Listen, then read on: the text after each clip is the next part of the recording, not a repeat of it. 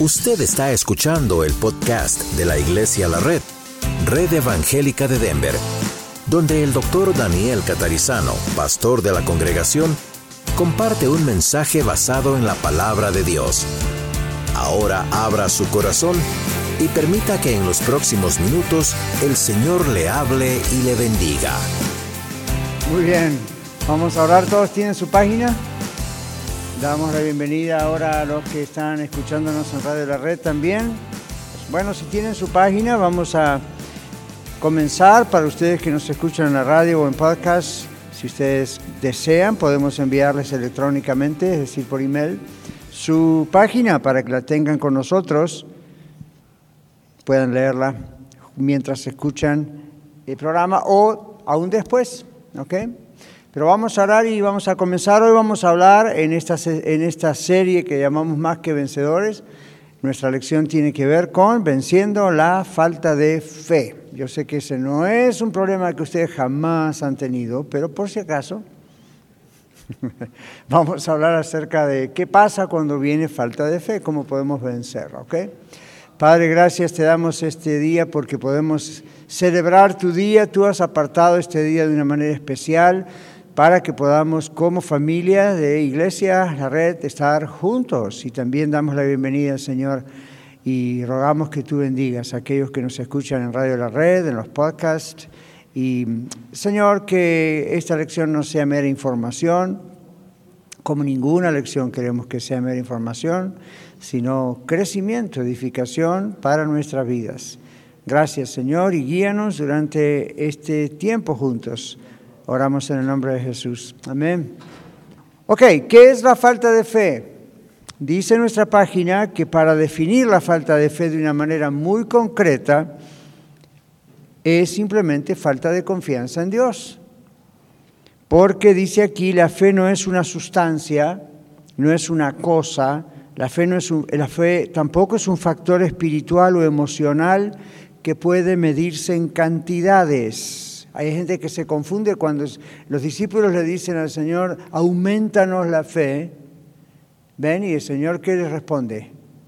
Si tuvierais fe como un grano de mostaza, en realidad no les da porcentajes, cantidades, cuánta fe necesitan, un grano de mostaza. Y justamente con los varones, algo tocamos ese tema en el retiro de varones, diciendo, lo único que el Señor nos está diciendo es que tengamos confianza en Él fe en Él, no es nosotros. No es fe en la fe, como decimos, no es poner nuestra confianza, nuestra energía y capacidad espiritual para tener fe. Es simplemente confianza en quién? En Él, ¿ok? En Dios. Entonces no es una cosa, no es una sustancia, la fe ni siquiera es como pongo acá un concepto emocional o una cuestión espiritual que nosotros podemos medir en cantidades. Yo sé que hay otros textos en la Biblia donde aparentemente se hablaría de cantidades o, volumen o algo, cuando dice, por ejemplo, que, que, la fe aumente, que la fe crezca. ¿okay? Pero, por ejemplo, una semilla aumenta y crece. ¿Verdad? Y luego, claro, se multiplica, pero ven, una pequeña semillita de mostaza. Yo recuerdo estar en los años, fines de los años 90 con mi esposa en, Israel, en Jerusalén, y nos mostraron lo que era una semilla de mostaza. Y si bien hay diferentes semillas de mostaza, vale la pena ver lo que es allí en ese tiempo, más o menos calculamos, lo que era una semilla de mostaza. Y creo que todavía lo tengo guardado en algún paquete por ahí. Es súper pequeña. Y es increíble cómo eso puede después crear todo un gran arbusto de mostaza. Pero es la potencia que tiene la semilla más que la cantidad que puede crecer la misma semilla. La semilla es pequeñita. Entonces el Señor dice, si ustedes tienen fe como un grano de mostaza, el poder de esa fe es suficiente para hacer todo lo demás. ¿no? Dirías a este monte que se mueve, se echa al mar. Son obviamente ilustraciones, ¿no es cierto? Ideas de lo que, lo que eh, en el mundo espiritual puede ocurrir con la fe. Pero lo más importante que tenemos que pensar es, tenemos confianza en quién es Jesús, quién es Dios. Esa es la clave. ¿okay? Entonces veamos aquí. En adelante dice el bosquejo, además como hijos de Dios redimidos por la sangre del Señor Jesucristo, otra vez la palabra clave, ¿cuál es? Confiamos en quién? En Él. ¿Ve? No confiamos en nuestra fe, confiamos en Él. Y voy a recalcar esto varias veces porque hay oyentes en radio que quizá van a algunas iglesias donde les enseñaron mal, o ustedes, como yo, vinimos quizás de iglesias donde daría la impresión de que el secreto estaba en nosotros, no en Dios.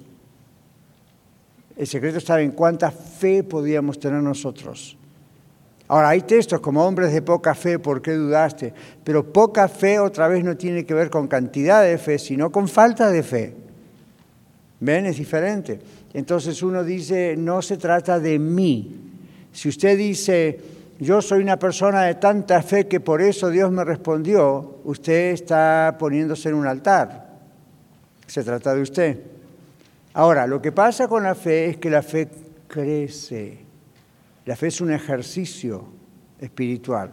Cuanto más uno la practica, más crece, más, más se afirma que no es que aumenta en el sentido de cantidades, ¿comprenden? Pero más se afirma. Es como quien dice, la semilla de mostaza tiene todo su potencial genético, digamos, pero ¿qué hay que hacer después para que ocurra algo? Sembrarla y luego regarla y luego cuidarla. Ahora, daría la impresión de que la semilla después deja de ser semilla una vez que se hace arbusto porque echa raíces, pero si lo piensan, siempre está la semilla ahí. Simplemente toma otra forma. Ven, toma la forma de raíz fuerte y aferra desde abajo de la tierra todo lo que está afuera. Entonces, pensemos que si el Señor usó la analogía de la raíz, el ejemplo, perdón, de la semilla, eso es algo que nosotros tenemos que seguir usando. Por algo lo usó. La semilla es un elemento vivo, ¿verdad? No es un elemento muerto. Entonces, aquí dice, además, como hijos de Dios, redimidos, salvados por la sangre del Señor Jesucristo, confiamos en Él por lo que Él es y por lo que Él ha hecho por nosotros. Otro texto dice, si el Señor nos salvó, dice, ¿cómo no nos dará con Él todas las cosas? Luego dice aquí, la falta de fe, entonces, para sintetizar la definición, ¿qué es? algo totalmente injustificable. Es decir, no se justifica que un cristiano en realidad tenga falta de fe, porque la fe no es una creencia ciega. ¿Alguna vez escucharon, oh, la fe es ciega? La fe no es ciega. Pablo dijo, Job dijo, yo, bueno, Pablo fue el que dijo, yo sé en quién he creído. ¿A ustedes parece que eso es fe ciega? No. Fe ciega sería yo no sé en quién he creído, pero creo. Es ridículo. Es yo sé en quién he creído. Entonces nuestra fe no es ciega. Y tal vez ustedes como yo, yo he crecido con esa ilustración. Daniel, la fe es como cuando en el circo, ¿verdad? Se tira uno de una barra al otro en el aire y se tira por fe. Sí, se tira por fe, pero sabe dónde tiene que agarrarse y tiene mucha práctica. Y así de vez en cuando, de todas maneras, boom, ¿verdad? Pero hay una red o lo que sea abajo para agarrarlo, pero no es una fe totalmente ciega. Dice, bueno, fe ciega también es como aquel nadador que se atreve a ir a la cúspide de una montaña y tirarse abajo al agua. Pues no es ciego porque sabe lo que está haciendo. ¿Okay? Ciego sería si dice, está en una cápsula espacial, abre la puerta y dice, pues no sé dónde voy, voy al espacio. Bueno, ahí va a dónde va no hay nada, ven, para decir, no hay dónde se agarra, pero nosotros no tenemos una fe ciega, hermanos. ¿Lo comprenden bien? Tienen que comprenderlo bien. Porque si su concepto es, tengo una fe y la fe ciega, ¿cómo va a tener fe en lo ciego? Ahora, el hecho de que uno dice, no puedo ver todo lo que Dios va a hacer, eso es cierto. No puedo ver el futuro, eso es cierto. Y gracias a Dios, yo no estoy muy interesado en la idea de poder ver el futuro, porque quizá va a haber cosas en el futuro que no me gustaría verlas ahora, y usted tampoco. Y si Dios nos permitiera ver el futuro, a que no lo empezaríamos a manipular desde ahora, ¿verdad que sí? ¿Vieron esos programas de computadora? ¿Saben que hay unos programas de computadora donde usted se puede sacar una foto y la computadora le muestra cómo va a ser usted cuando sea viejo? ¿Para qué? ¿Para qué afligirse desde ahora, verdad? Mejor nos muestra cómo era cuando éramos jóvenes y nos afligimos peor. Mire cómo era, mire lo que estoy ahora, mire lo que va a ser en el futuro. Toda esa grasa colgándome del cuello, ¿no? ¿Para qué? Entonces uno dice, bueno, miren, Dios no va a mostrarnos qué va a pasar en el futuro y Dios es sabio. Pero aún eso no es ciego, porque la Biblia dice que nuestro futuro está en sus manos. Entonces, aunque no podemos ver el detalle y no necesitamos y no queremos ver detalles, sí sabemos que hemos confiado en Él. Entonces, como Dios es bueno y es nuestro pastor y es nuestro papá y es nuestro salvador, no importa lo que venga en el futuro, siempre va a ser algo bueno. Y usted dice, ¿qué tal si viene una enfermedad? La Biblia dice, al que ama a Dios, todas las cosas les ayudan a bien. De alguna manera, el otro día estábamos con nuestra hermana Cecilia y saludos si ella está escuchando, porque está muy grave y estábamos en el hospital hablando con ella y con su esposo, con Irving. Y siempre que hablo con ella uno sale animado, ¿no? Y ella grave y todo, ella, y no, esto es para bien, esto es para bien. Y estábamos como mirando hacia atrás, ¿no? En estos últimos meses, cuántas cosas el Señor ha hecho.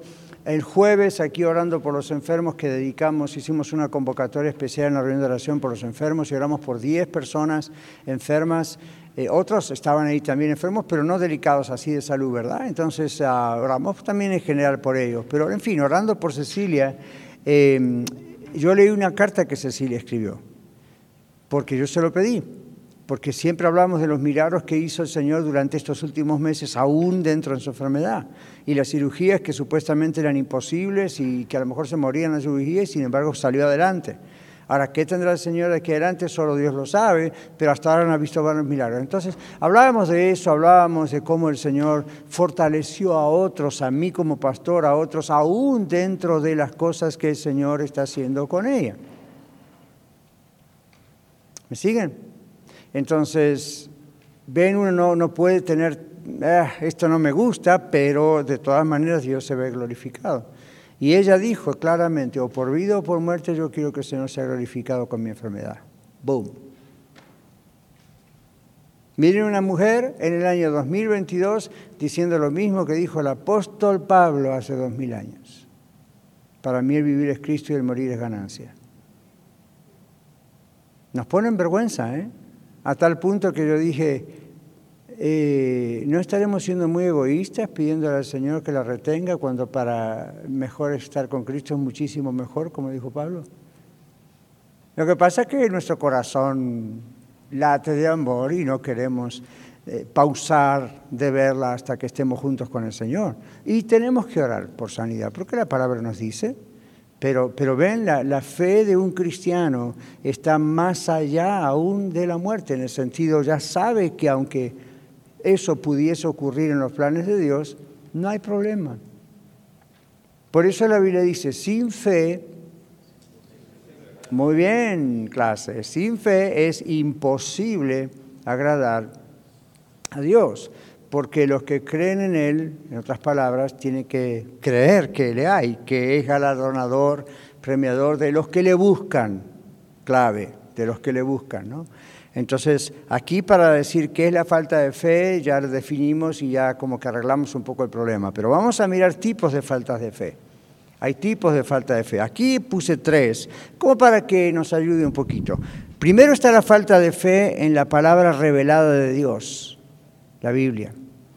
Esto dice aquí se debe a las dudas acerca de la revelación, inspiración, transmisión y preservación de la palabra de Dios. Cuando regresemos con las clases de la Escuela de Ministerios de Colorado, el próximo semestre, lo que sea que nos toque en el nuevo edificio, gracias a Dios, una de las materias fuertes habla justamente de estos temas. La revelación, cómo, fue, cómo reveló Dios su palabra, cómo inspiró Dios su palabra a 40 hombres en 1500, 2000 años que duró el proceso cómo transmitió la palabra, cómo preserva aún la palabra, eso es maravilloso en teología, porque eso fortalece la fe. Y aunque es fe, no son puros datos para poder creer, bueno, los datos también ayudan en estos casos, porque la Biblia es palabra de Dios, históricamente es un documento. Ustedes sabían que hay más copias de los originales de documentos de la Biblia que de cualquier otro libro de la humanidad. ¿Sabían eso? Y si no, ahí les llevan el regalo de hoy. Hay más documentos, hay mucho más que de Aristóteles, de Platón, de, de quien sea, documentación. Es increíble cómo el mundo cree más en muchos de lo que los filósofos han dicho, de lo cual hay escasamente algún copia de, una copia de documento original, cuando la Biblia es la que más tiene. ¿ver? eso es la mano de Dios allí, porque es el libro más perseguido de la historia. ¿Sabían eso, verdad? sigue siendo el libro más perseguido de la historia.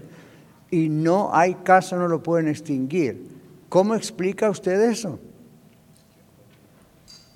Entonces es la revelación, la inspiración, la preservación, la transmisión.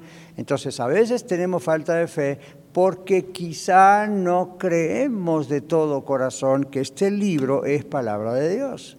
Tal vez venimos de alguna sexta o del mismo catolicismo, donde dice, sí, pero hay otras autoridades, no solo la Biblia. O pensamos, bueno, hay pedazos de la Biblia que son revelación. La otra, por ejemplo, cuando Pablo le dice a Timoteo, tráeme el capote que dejen Troas antes que pase el invierno. Y usted dice, ¿dónde está el mensaje en el capote de Pablo? Que le dice a Timoteo que lo traiga. Bueno, recuerde el famoso refrán que un profesor hace décadas atrás dijo, un texto fuera de su contexto es un pretexto. Entonces, si solamente usted agarra ese texto como quien lo quita con la tijera y lo pone en un cuadrito y lo mira, pues no le dice mucho, ¿verdad? Tráeme el capote que dejen troas. Es como si usted dice, me olvidé mi chamarra en Aurora, Mario, tráigamela. ¿Dónde está el mensaje? Pero si usted lo mira en todo el contexto, eh, no es un simple saludo, acá hay otras cosas, ¿ven? No va tampoco a espiritualizarlo y decir, lo que pasa es que la chamarra de Pablo tiene unción especial y, y la tocábamos. No, pero obviamente si Dios inspiró su palabra y permitió que escribiese Pablo eso, algo hay en el mensaje global allí, ¿ven? Otras veces hay algo directamente en dos o tres palabras o en una. ¿Lo, captan? Entonces no dejen que ese tipo de textos u otros de repente les hagan pensar, bueno, esa parte no es inspirada por Dios. Mire, usted va a creer que de la A a la Z, de Génesis al Apocalipsis, este libro es inspirado por Dios, o en cuanto hay un pasaje que no, uno cree que es de Dios, usted está diciendo esta Biblia no es de Dios. ¿De dónde saca eso, pastor? La Biblia dice, que si la ley es de Dios, la ley es de Dios, el que desobedeciere en un punto se hace infractor de toda la ley.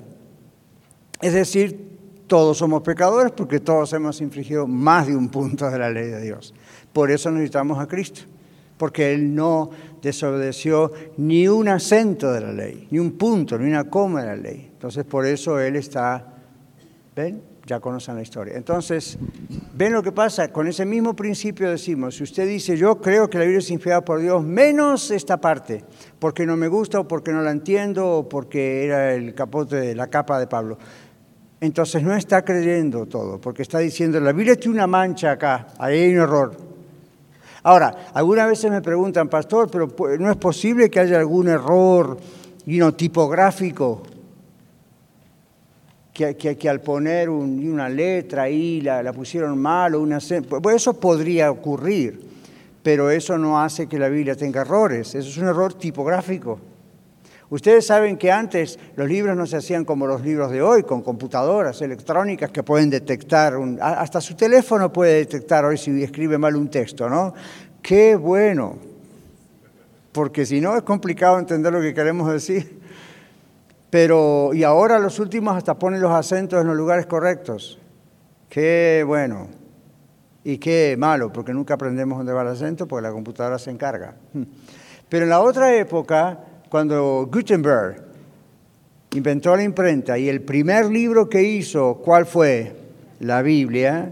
Evidentemente, esto era muy complicado. Cuando yo era misionero en otro país, comenzando en la iglesia con mi esposa, recién casados, fuimos a ver, todavía no había computadoras de ese nivel, y fuimos a, yo fui a ver una imprenta del periódico, del newspaper de la ciudad que publicaba mis artículos. Entonces me hicieron un tour y era bien complicado porque los tipos, como les llamaban, eran letras de plomo que había que poner una al lado de la otra. Y era un proceso, ¿se imaginan? Al día siguiente de la mañana tenía que estar el periódico en todos lados. ¡Wow! Yo quedé con la boca abierta, no puedo creer. Para mí en ese momento era lo último de la tecnología. Hoy nos reímos de eso. Ahora, ¿por qué les digo eso? Porque ocasionalmente había errores manuales. Ahora, en los, en los originales de la escritura no hay errores. Esa es la diferencia. Un libro, una Biblia de hoy, pudiese llegar a tener que le falte una letra, que está mal un acento, que podría ser, pero eso no hace que la Biblia tenga errores. En sus originales, la Biblia no tiene errores ni siquiera tipográficos. ¿Saben por qué? Porque cada vez que los escribas copiaban la palabra, siempre tenían tres o cuatro o más escribas alrededor observando cada movimiento de la mano del escriba que hacía la copia. ¿Ven? Segundo regalo el día de hoy que no sabían. Entonces, si digamos yo era el escriba y estaba haciendo, saben cómo son los caracteres de ellos, son diferentes de los nuestros, las letras, y hacía un trazo mal, los de atrás me lo decían o yo mismo decía, ups, me equivoqué no había nada como para borrar la letra. Entonces, ¿qué hacían? Lo corregían, el que le hizo el error le ponía la inicial, Daniel Catarizano, DC. Y todos los que estaban atrás ponían también sus iniciales diciendo, vimos la corrección y está el texto corregido. Por eso duró tantos años poder escribir esto en esos pergaminos de cuero o en esas cosas que después hicieron, aún antes del cuero. ¿Ven? Entonces, eso no tiene error. Ahora, al pasarlo a idiomas como el inglés, el español, lo siento, no fue escrito en español originalmente. Entonces, al pasarlo en inglés, en español, al pasarlo en imprentas, pudo haber algún error, pero esas son cosas que se revisan todos los años. Constantemente se revisa, constantemente se revisa. Entonces, toda esa larga explicación para decir, mire, usted está confiando en, la, confiando en la palabra de Dios y cuando un amigo, un vecino, alguien que está en contra le quiere decir, esto es un libro escrito por seres humanos, hoy tiene un poquito más de argumentos para desafiarle y decirle, no, güey, José, no es cierto. Ahora, ¿saben cuánta gente afirma cosas por mera ignorancia? Pura ignorancia. Y luego la otra, no han leído jamás toda la Biblia, de Génesis Apocalipsis, y sin embargo desafían la Biblia diciendo, no puede ser. Bueno, léala toda primero, después me cuenta. ¿Verdad? ¿Cómo, ¿Cómo, va a decir usted, no es verdad esto y lo otro, o esto y aquello, y lo cuestiona y nunca realmente lo leyó? Mucha gente seguía por lo que otro les dijo. No, porque la Biblia dice que, que David mató a Goliat y, tenía 40 años cuando lo mató. Mm, no. ¿Ven? ¿Y por qué lo mató y le cortó la cabeza y los pies? No fue así. ¿Ven? No fueron los pies, fue la cabeza. Y detalles que son un poco jocosos, pero mucha gente habla de pura ignorancia, no sabe lo que dice, nunca lo leyó. O nada más abrió y leyó eso y no leyó el resto y no sabe por qué ocurrió eso, o por qué Dios mandó a la guerra a su pueblo, o por qué Dios, bueno, lea toda la Biblia y ahí mismo se lo explica. Ahora, falta de fe viene cuando usted no conoce la palabra de Dios. ¿De acuerdo? Número dos, la falta de fe a veces viene en falta de fe en el carácter moral de Dios. Carácter aquí no significa su, su behavior, su conducta de todos los días, como yo usted. Por supuesto que la de él es perfecta. Esto es carácter, su, su forma de ser. Entonces, falta de fe en el carácter de Dios. Dice aquí, esto se debe a una muy pobre relación diaria con Dios. Muy pobre relación diaria con Dios. Una manera muy fina de decir muy poca relación con Dios. ¿Ven? Entendemos que no hay razones para durar del carácter moral de Dios. Yo nunca encontré, muy pocas veces creo, casi nunca encontré a alguien que me diga, no, Dios algún pecado debe tener, no. Casi toda la población mundial dice, bueno, si Dios existe, Dios es perfecto. Entonces el carácter moral de Dios no se cuestiona. Generalmente nadie lo cuestiona, pero miren el bosquejo. Pero si no tratamos con Él de una manera constante, no lo conocemos suficientemente y eso abre las puertas a las dudas. ¿Verdad que sí? Al no conocerlo suficientemente, eso abre las puertas a las dudas. ¿Verdad? Entonces uno dice, bueno, no voy a cuestionarlo, yo sé que es Dios, no lo quiero ofender, seguro que es perfecto, santo, santo, santo. Pero, entonces, ¿por qué hay un pero? Ahora, en el plano humano, ¿verdad que pasa eso cuando uno no conoce mucho a la gente? Si usted tiene una pequeña empresa y, hace la entrevista a un nuevo obrero o empleado, ¿verdad? Y a mí me pasaba cuando yo no era mi empresa, pero cuando yo trabajaba, por ejemplo, en Enfoca a la Familia o después en, en para Radio Luz en aquel tiempo, yo tenía que entrevistar gente. En algunos casos, en mi posición de manager, yo tenía que entrevistar posibles empleados. Entonces, ¿qué tanto puede decir una entrevista de una o dos horas quién es la persona? Muy poco, ¿verdad? Y por supuesto, cuando uno es como yo, si usted ha hecho usted una entrevista para buscar un trabajo, usted en su resumen pone lo mejor de usted. Entonces, cuando yo veía los resúmenes de los em, posibles empleados, ahí estaba lo mejor. ¿La entrevista para qué es? ¿Sabe para qué es la entrevista? Para descubrir qué es lo peor, porque no lo va a decir. Entonces no es solo para eso, pero uno dice ahora... Entonces una de las preguntas de una entrevista, ¿cuál es? A ver, los que son empleadores, usualmente. Aunque no hagan a lo mejor tan formalmente como en esas compañías que mencioné. No. ¿Qué sabes hacer? Dice uno. ¿Cuánto quieres ganar? Su experiencia. Todavía no llegan a la pregunta que, a veces aparece en un formulario. ¿Por qué dejó el trabajo anterior? Eh, ya, pero no es esa, hay otra. ¿Cuáles son sus metas personales? Ajá, pero hay otra. ¿Cómo? ¿Por qué quiere trabajar? Sí, pero todavía no es esa la que busco. ¿Cómo, cómo? Si ha estado en la cárcel, esa es peor que la que yo estoy pensando, pero sí puede ser. ¿Le gusta trabajar? Más vale, si no. ¿Qué puedo aportar a la empresa? Pero hay una pregunta que es la pregunta matadora. ¿Está creyente? Ya no se puede hacer esa pregunta aquí, pero dime algo de ti. Mm. Y luego la persona dice, bueno, esto, ¿y qué va a decir? Lo mejor. Entonces la pregunta fuerte, como decimos a veces, millón de dólares, es cuando le dice, mencione dos o tres de sus debilidades. Mencione dos o tres cosas que usted sabe que hace mal. Y la gente baja la cabeza y se pone a pensar, ¡boom! Ahí la regó. ¿Por qué? Porque siempre lo que hacemos mal está bien en la superficie de nuestra mente, pero no lo queremos decir, no lo queremos reconocer. Entonces una persona piensa, si yo le digo a mi futuro jefe o jefa para este, este lugar, bueno, yo tengo una debilidad, yo, yo tengo un error, a vamos a poner un ejemplo, sí, no, la verdad, Mr. Fulano, Mrs. Fulano, y bueno, a veces yo, a veces yo tengo un carácter un poquito fuerte y me puedo llegar a enojar. ¿Ve? Entonces uno dice, yo sé que eso me pasa, pero no lo voy a decir, porque si lo digo no me van a tomar para trabajar. Yo prefiero tomar para trabajar a esa persona por la honestidad. Si es suficientemente honesta para decirme, esto es un punto débil, pero estoy trabajando en eso, hay dos grandes cosas. Es honesto y eso me permite ayudarle.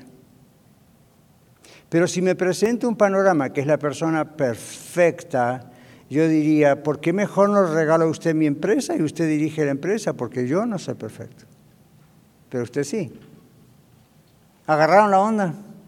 En la iglesia, siempre decimos, por lo menos iglesia de la red, atrévase a pasar un año, dos, lo que más o menos, no hay una ley, no hay una regla escrita, pero en nuestra mentalidad, cultura de la red, siempre decimos, pase un tiempo conociendo la iglesia. Y después, cuando se hace oficialmente miembro de la iglesia, pase un tiempo no se apure, no piense, ya tengo que estar eh, sirviendo en un liderazgo paso. ¿Por qué hacemos eso? Para que la persona conozca más la iglesia, pueda, porque una iglesia no se conoce en dos o tres servicios que uno asiste, ¿verdad? Eso es lo, más público de una iglesia. Pero después, durante la semana, hay muchas cosas. Pero hay otra razón por la que hacemos eso, y está relacionado con lo que acabamos de decir en cuanto a conocer a Dios para que nosotros conozcamos, dice día, a la persona y para que otros líderes conozcan a la persona. Por eso mi instrucción como líder de la iglesia, pastor, a, otros líderes de la iglesia, ¿cuál es? No se apresuren a tomar gente para, y voluntarios en su equipo de trabajo, no se apresuren. Dele tiempo. No es que dudamos de la persona, simplemente la tenemos que conocer. ¿Cuáles son sus dones espirituales? ¿Cuáles son sus talentos? ¿A qué Señor ha estado, para qué la ha estado formando hasta ahorita en su vida? El error de muchas iglesias, especialmente hispanas, es, ahí hay una necesidad, a ver, rapidito, usted vaya para allá. Y después la persona se frustra porque no tiene nada que ver con ese tipo de situación o necesidad, ¿verdad? Y usted dice, uh, you know, hay tal necesidad en la clase de niños, de babies, entonces no hay nadie que vaya. Vamos a decirle a don Juan, que tiene 98 años, que vaya a asistir a estos babies. Ya sabe lo que va a pasar con los babies. Le cuento lo que va a pasar con don Juan de 98 años mejor. Entonces, no es vamos a poner piezas aquí y allá como quien mueve, ¿verdad? Aún en los equipos deportivos no va cualquiera a hacer el gol. ¿Verdad que sí? Yo no soy fanático del fútbol soccer, pero más o menos algo entiendo como para saber que hmm, hay goleadores. Ahora, ¿qué pasa con los, con otros eh, béisbol, tenis, aun cuando es de dos o de cuatro? ¿Verdad que siempre los entrenadores dicen, este es bueno para esto, este... Yo sé que ustedes no son fanáticos de los Broncos, Pero si lo fuesen, ¿verdad que también ahí, verdad? Ahí pues no cualquiera. Todo el mundo quiere ser la estrella, todo el mundo quiere ser el que, pero no puede. ¿Por qué? Porque no tiene ese talento natural. ¿Verdad que sí? Allá por el sur, cerca de los pingüinos, todos quieren ser Messi o antes Maradona. No pueden. Y a veces tienen, a veces, casi siempre tienen más madurez a nivel emocional, a nivel mental, a nivel de... pero no tienen lo que hay que tener para ser ese goleador. ¿Por qué? Porque no lo tienen.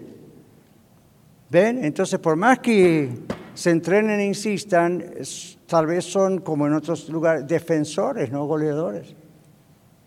Entonces, no hay nada mejor que asumir su rol y explotar al máximo las capacidades que Dios le ha dado, sean los deportes o especialmente en la vida espiritual, y las cosas van mejor. Entonces, en una iglesia no acomodamos las cosas de acuerdo a mera necesidad.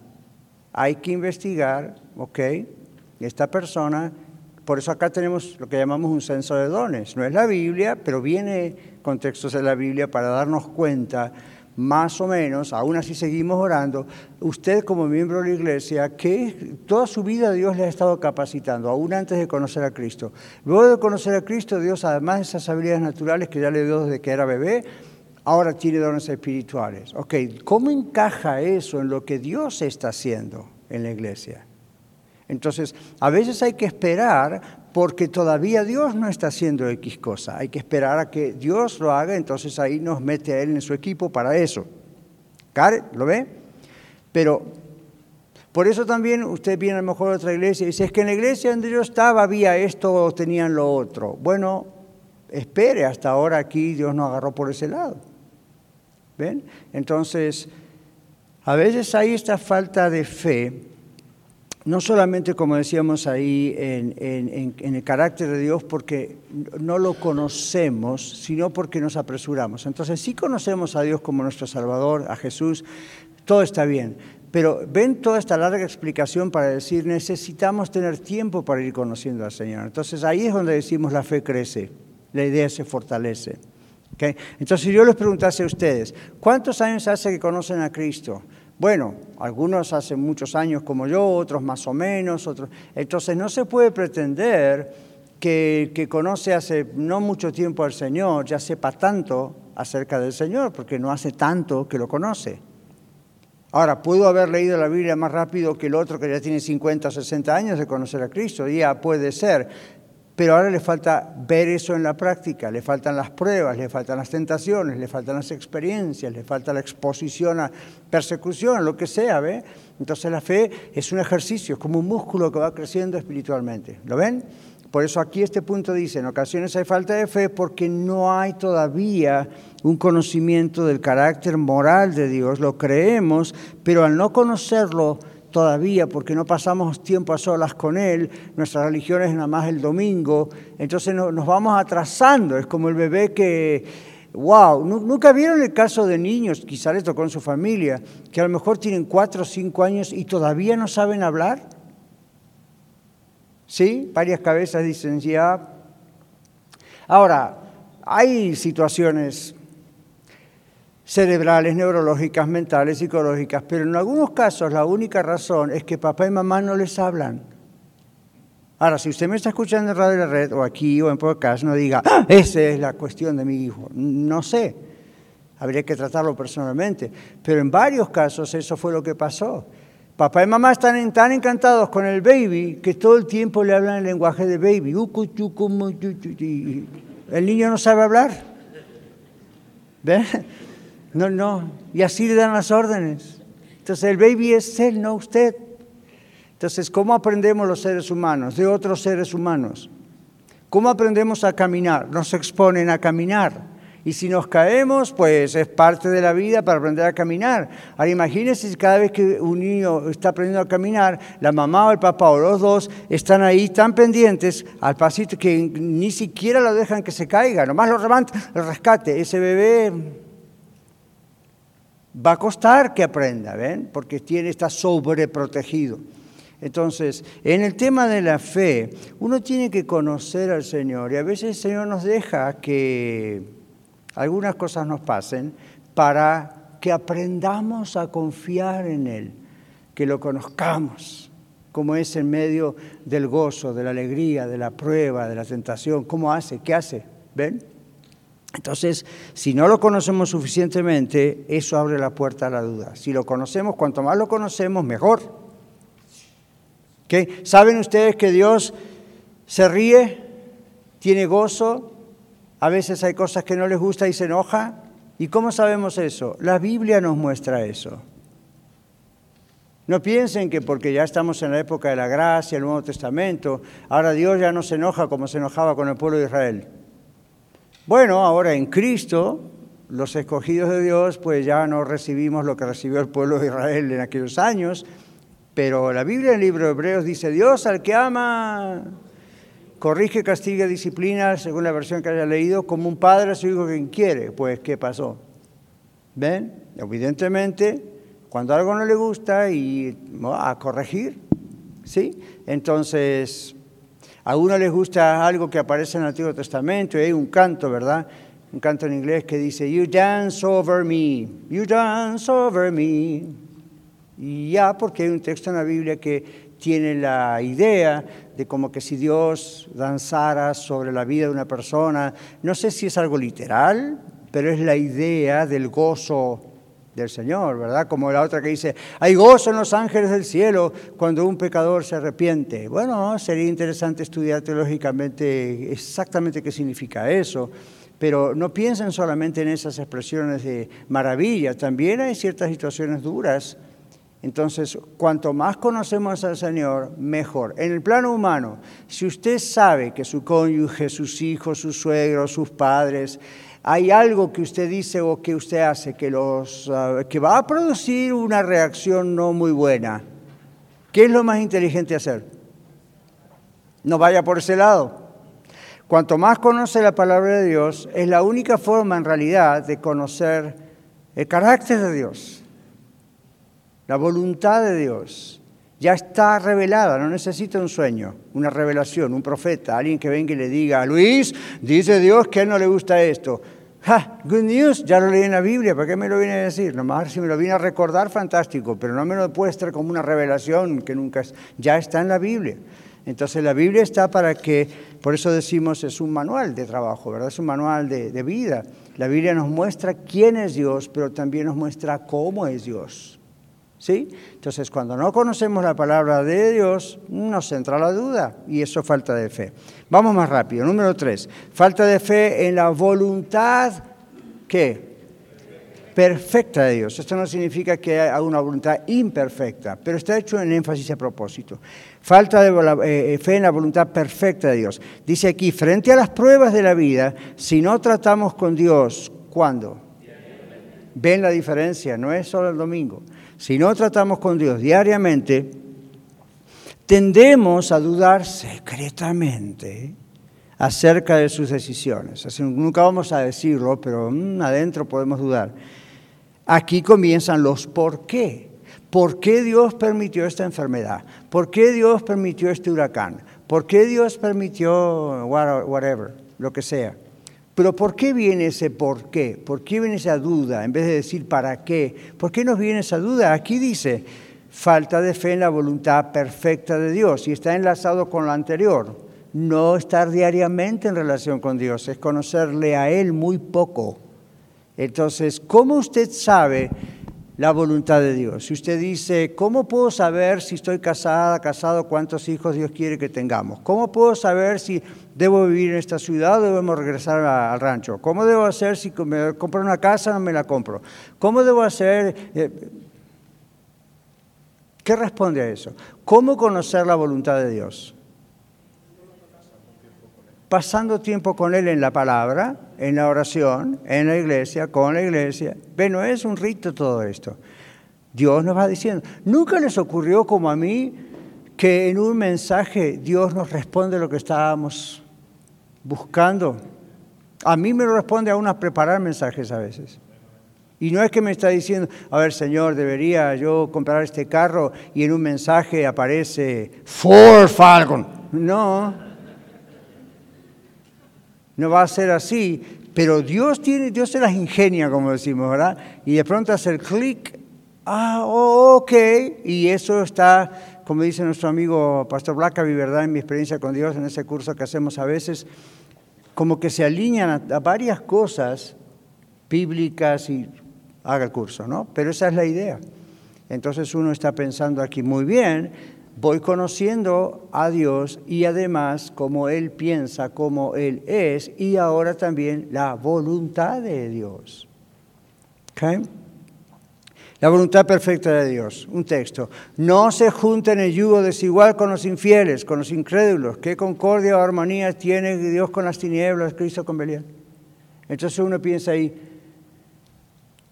¿será la voluntad de Dios que me case con un inconverso?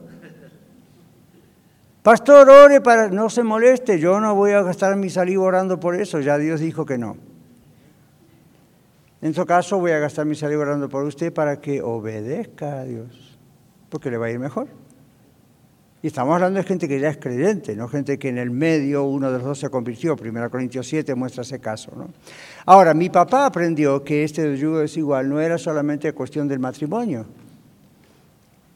Cuando él hizo una asociación por trabajo con un socio que era ateo, por varios años de estar asociado con él, le hizo la vida imposible. Y es un hombre que escuchó el Evangelio todo el tiempo. ¿Por qué? Bueno, porque mi hermanita Susana y yo éramos pequeños y ahí nos amacábamos en el swing y todo el tiempo cantábamos los cantos de la iglesia y el pobre Mazotti, como se llamaba de apellido, pasaba por ahí todo el tiempo y nos, tenía que escuchar. Y nosotros no estábamos a propósito evangelizando, los niños son inocentes, ¿verdad? Y por ahí estaba ahí, pasaba Mazotti al trabajo, por el patio, y estábamos mi hermanita y yo, yo tengo un amigo que me ama, me ama, su nombre es Jesús. Y los niños no cantan bajito, ¿verdad? Así que el hombre escuchó el Evangelio cantado, predicado, orado, papá le habló, pero era, no, y creo que murió ateo. Entonces, papá aprendió después de muchos años. No tendría que haber hecho eso. A ver, no era un texto exclusivo para el matrimonio. Entonces un creyente no hace ese tipo de asociaciones, aún laborales, con alguien que no, no es de Cristo, porque va a haber consecuencias. Claro, quizás algunos no sean tan duros y ateos como este hombre, Masotti, pero en algún momento surge, ¿no es cierto?, alguna situación. Entonces, ¿cuál es la voluntad de Dios? En la Biblia está. ¿Ok? Número cuatro, falta de fe, pero la aclaración es, de pronto nos viene falta de fe en que la voluntad de Dios es perfecta, entonces nosotros tratamos de buscar nosotros, inventar la voluntad de Dios. No. Cuatro, falta de fe en la atención personal de Dios hacia nosotros. ¿Alguna vez pensó eso? Falta de atención de Dios hacia nosotros millones de personas creen eso. Observe lo que dice acá. Muchos se preguntan, ¿cómo es posible que Dios, el creador y sustentador de todo, se interese por mí? ¿Nunca, nunca pensaron en eso? Yo sí, no muy seguido, pero alguna que otra vez. Hmm. He pensado, esta duda interior produce que la fe, está aquí en el bosquejo entre comillas, sea en realidad un deseo librado a la suerte Ore por mí para ver si acaso Dios esto y lo otro. Bueno, una de las causas de este tipo de falta de fe, ¿qué dice aquí? Se debe a la falsa enseñanza del catolicismo en relación al sacerdocio, el rol de un sacerdote, y a la intercesión de María. Entonces, ¿qué pasa? Uno cultural y espiritual y mentalmente está tan impuesto y tan acostumbrado a que necesita a Cristo por María, una intercesión que no está en la Biblia, o voy a sacerdote a confesarle mis pecados para que me absuelva o para que me diga esto y lo otro. Ven, como que no creen en la conexión directa con Dios a través de Cristo. El texto que ellos tienen en su Biblia, en la columna, usualmente la versión, ahí está en el libro de Hebreos también hablando de que cuando Jesús murió en la cruz, el velo del templo se rompió de arriba abajo, dio lugar al lugar santísimo. ¿Por, ¿Por qué oramos en el nombre de Jesús, verdad? Porque recordamos eso y hacemos honor a lo que el Señor ha hecho para que podamos acceder al Padre. En el catolicismo generalizado, por lo menos, se enseña, no, no, no, eso es, eso es arrogante, nadie tiene esa posibilidad, ¿quién cree que es usted? ¿Cómo le van a enseñar eso? Siempre tiene que ir por María, por, por Federico, el Padre fulano. Y uno dice, ¿por qué? Si Cristo murió por mí, abrió el acceso, si yo creo, confío en Él, por eso hablo en el nombre de Jesús. Ellos piensan que nosotros somos arrogantes. Pues está en la Biblia. ¿ven? Y entonces el Señor dice, todo lo que pidieres al Padre en mi nombre. Y nunca menciona a través de este o el otro, vayan a decirle a otro que ore en nombre de usted. Pero fíjense, eso lo tenemos tan metido en la cultura y en la cabeza que puede y generalmente produce esta idea, mm, Dios no me va a escuchar a mí. A veces nos ocurre a los pastores, a mí me ha ocurrido, aquí en la iglesia la Renault, pero en otros lugares sí me ha ocurrido. Pastor, por favor, usted que está más cerca del Señor, ore por mí. Suena como un compliment, decimos en inglés, ¿verdad? Suena como un halago, pero si lo piensa está mal. Porque la Biblia en el libro de Hebreos no dice que solo el pastor está más cerca del Señor, dice que todo cristiano está cerca del Señor en el nombre de Jesús. El atributo, el crédito no es la persona, sino Cristo. Ahora, luego lo que dijimos antes es cierto, ¿no es cierto? Pasamos tiempo de días a solas con Dios, lo conocemos más, vamos conociendo su voluntad, vamos ejercitando nuestra fe, eso sí es diferente. Y eso usted lo puede hacer, aún si es pastor, lo debe hacer. Y el pastor ni que hablar. Pero aquí el punto no es el pastor, es un sacerdote que tiene que interceder por usted. Usted va en el nombre de Jesús directo a Dios. Yo puedo orar por usted, otra hermana puede orar por usted, otra hermana puede orar por usted. Maravilloso. Estamos sosteniendo en oración, orando juntos unos por los otros. ¿Lo ven? ¿Comprendieron este punto? Falta de fe a veces viene porque no estamos seguros de que Dios tiene tiempo para nosotros o que Dios nos va a escuchar a nosotros, pobres pecadores.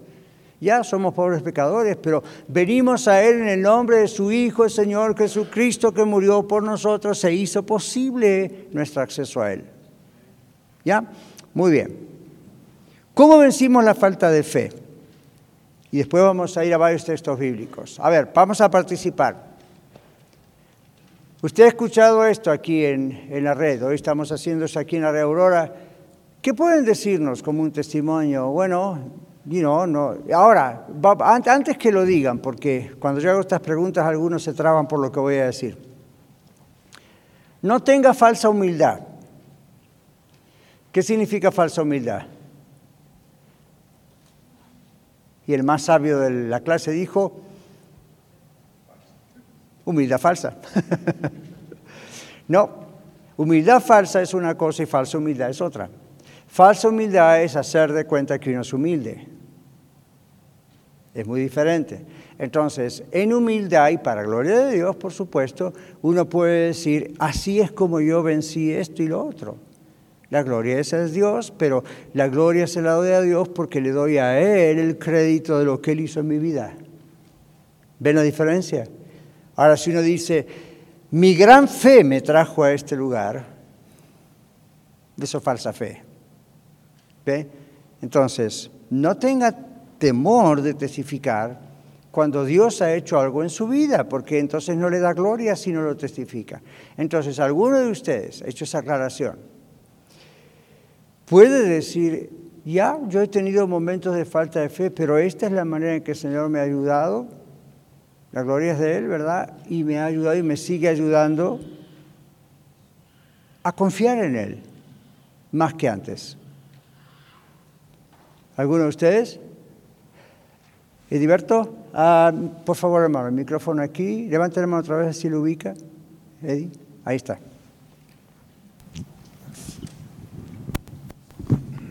Pastor, una de las ocasiones cuando yo pasé por dificultades de fe y que aún sigo pasando y que le pido a Dios cada día, pero Dios me ayudó aún dando eh, estudios bíblicos en mi casa, Ajá. con mi familia, con mis hijos.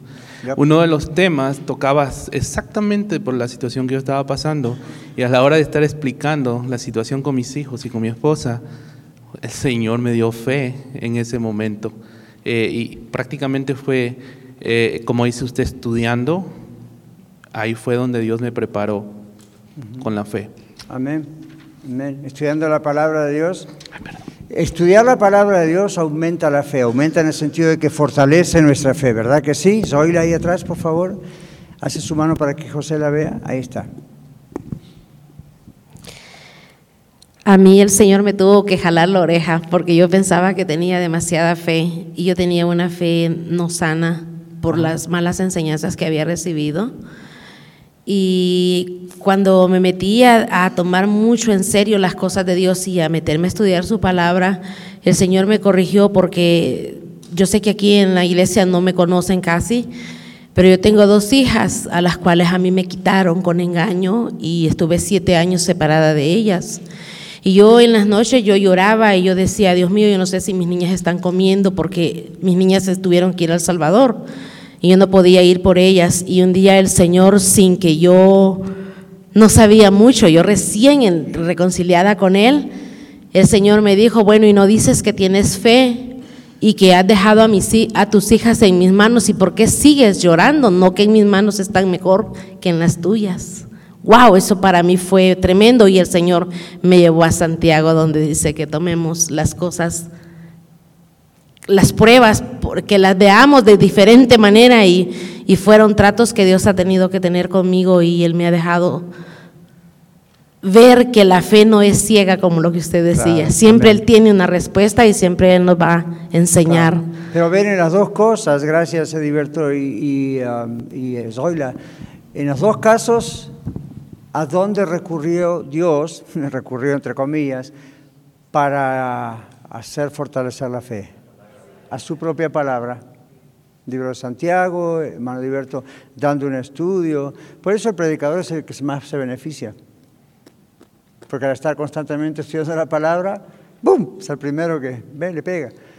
Y entonces, hasta, ya, es cierto, es la palabra. Uno, cuando uno va a animar a otra persona, uno tiene que recordarle, recuerde lo que la palabra dice. Que vamos a recordar juntos lo que la palabra dice. Vamos a orar lo que la palabra dice. Hermana Cristina, allá atrás. Ah, yo quiero compartir algo que viví esta semana. Este, es, ah, me invitaron a un sepelio este, y la familia que me invitó es, es cristiana, Ajá. pero mm, el- no tenían el- la economía para enterrar a- a- al, al bebé Ajá.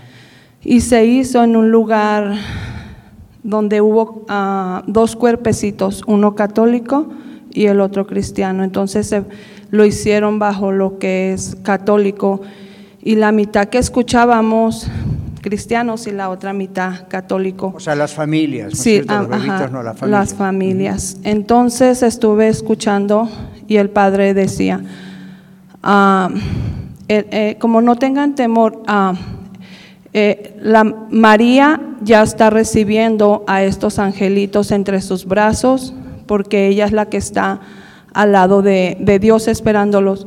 Y nosotros, ah, así escuchando, ¿no? Porque no es eso lo que dice la palabra de Dios. Ah, en defender nuestra fe, ir a la Biblia. Es el Padre, el Hijo está recibiendo a los que somos hijos, porque no todos somos, Exacto. no son todos hijos. Este, eh, y, y compartíamos nosotros, platicábamos, ah, la mitad de la familia lloraba, gritaba desesperados y, la, y nosotros en la calma observando. Es mentira lo que el Padre dice porque no muestra la Biblia, no la abrió lo que dice verdaderamente la Biblia. Claro. Jesucristo murió por nosotros y todo aquel que viene a Jesús y se arrepiente a través de él, tenemos entrada al Padre. El único que nos escucha es Jesucristo. María no tiene poder, es la, fue la madre, pero aún así ella como madre también fue ah, mujer, tuvo más hijos, igual. Fue, fue, fue escogida Claro. para el propósito Ahora, de Jesús. Por, por cuestión del tiempo, ¿cómo ayudó eso a su fe, Cristina? Ah, aumentó a, a ir igual a la Biblia, a, Ok. a convencer en, en mí, a seguirla repasando, Claro, que Lo que se repasando. dice tiene que estar basado en la en Biblia. la Biblia, Ok. sí. Es la única que tiene poder, sí. Amén. Amén. Y sí, eso, aquí adelante Juan Cordero, hermano Juan, eso ocurre, ¿verdad? Gracias por ese ejemplo. Uno está escuchando algo y detecta, esto no está en la Biblia. Entonces eso, al mismo tiempo que nos ayuda a no caer en ese error, aumenta más nuestra fe en lo que Dios ha inspirado. Hermano Juan. Ah, la falta de fe la vencí cuando me reveló la palabra de Dios que hay una diferencia entre creer en Dios y creerle a Dios. Ajá. Y recuerdo que esa vez estaba yo leyendo el versículo 34 de Hechos 16, cuando ya conocemos toda la historia de Pablo y Silas. Sí. Pero ese verso 34 dice que el carcelero se regocijó con toda su casa por haberle creído a Dios, A Dios. no por haber creído en Dios. Porque si se fija, dice, cree en el Señor Jesús y serás salvo Claro, tú y tu casa. Pero él se regocijó y cuando yo leí eso, eh, dije, bueno, entonces si yo le creo a Dios, debo creer lo que Él me guardará en completa paz si mi pensamiento en Él persevera. Claro. Y empezaron a venir versos de, de que voy a estar bien porque Él me ama y Él me ha prometido esto y esto y esto. Y es eh, claro, eso se aprende o se, se le es revelado a través de la, Claro, de la escritura, palabra de Dios. de la palabra. Una gran mayoría de la población no conoce la palabra de Dios. Que dijo el sacerdote dijo eso, el pastor dijo eso, el rabino judío dijo, bueno, los rabinos conocen un poco más, pero aún así, oh, ya lo dijo, ya está. ¿Recuerdan los cristianos de la ciudad de Berea? Pablo fue con su equipo y ellos estaban escudriñando, no mientras él hablaba, porque eso es mala educación, pero después en casa obviamente estaban chequeando si lo que él enseñaba estaba en la escritura. Perfecto, eso es lo que hay que hacer. Ahora, no hay más tiempo, vamos a mirar los textos de la Biblia que tenemos en la página y vamos a decirles a todos, por favor, que sean rápidos en buscarlos, a José rápido en volar en cada lugar. Aquí ya está el primero. Vamos en ese orden, aunque no es necesario, pero para el tiempo. Salmo 27.1. Estos textos nos ayudan cuando hay falta de fe. Amén. Jehová es mi luz y mi salvación. ¿De quién temeré? Jehová es la fortaleza de mi vida. ¿De quién he de, de atemorizarme? Ahí está, recuerde, eres mi luz y mi salvación. ¿De quién temeré? Mario. Salmo 33, 4. Porque recta es la palabra de Jehová y toda su obra es hecha con fidelidad. Ajá. Wow, eso inspira, ¿eh? Isaías 41, 13. ¿Qué? Porque yo Jehová soy tu Dios, quien te sostiene de tu mano derecha y te dice, no temas, yo te ayudo. Wow, memorice eso, memorice Romanos 10, 17. Así que la fe es por el oír y el oír por la palabra de Dios. Ajá, la fe viene por oír la palabra de Dios, no la palabra de aquel fulano o fulana. Oigo la palabra de Dios, ¡boom! Dios crea esa fe. Romanos 17. Segunda Corintios 5, 7, Lili. Porque por fe andamos, no por vista. Ajá, Efesios 2, 8. Porque por gracia soy salvo por medio de la fe, y esto no de vosotros, pues es don de Dios. Muy bien, luego dice no por obras para que nadie se gloríe. Efesios 6, 16. A ver, José. Sobre todo, tomar el escudo de la fe con que podáis apagar todos los dardos del fuego del maligno. Ajá, es un escudo. La fe es un escudo, ¿ven? Es el escudo, muy bien. Segunda Timoteo 2.13. Tengo Hebreos 11.1. Bueno, está bien. Es pues la fe la certeza de lo que se espera, la convicción de lo que no se ve. Muy bien, cuidado no tome mal ese texto y para pedir el Royal Rose que pasa por la calle, ¿ok? Segunda Timoteo 2.13, o el Falcon o el Ford o el Chevrolet. Si fuéramos infieles, Él permanece fiel, Él no puede negarse a sí mismo. Ajá, aún si nosotros claudicamos en nuestra fe, Dios es fiel. Hebreos 11.6. Pero sin fe es imposible agradar a Dios, porque es necesario que el que se acerca a Dios crea que le hay y que es galardonador de los que le buscan. Ajá, galardonador es el premiador, el que da la bendición de los que le buscan. Pero dice, crea que existe, crea que le hay. Si no, mejor le hablamos a la pared. ¿Ok? Entonces, si vamos a creer en el Señor, Vamos a creer en el Señor, no en nuestra grandísima fe. Vamos a creer en el Señor y Él se encarga de hacer el trabajo dentro nuestro. Amén. Gracias a todos por su atención, también a los que están en Radio La Red y en los podcasts. Bendiciones. Muchas gracias por escuchar el mensaje de hoy. Si tiene alguna pregunta en cuanto a su relación personal con el Señor Jesucristo o está buscando unirse a la familia de la Iglesia La Red, por favor no duden en contactarse con nosotros.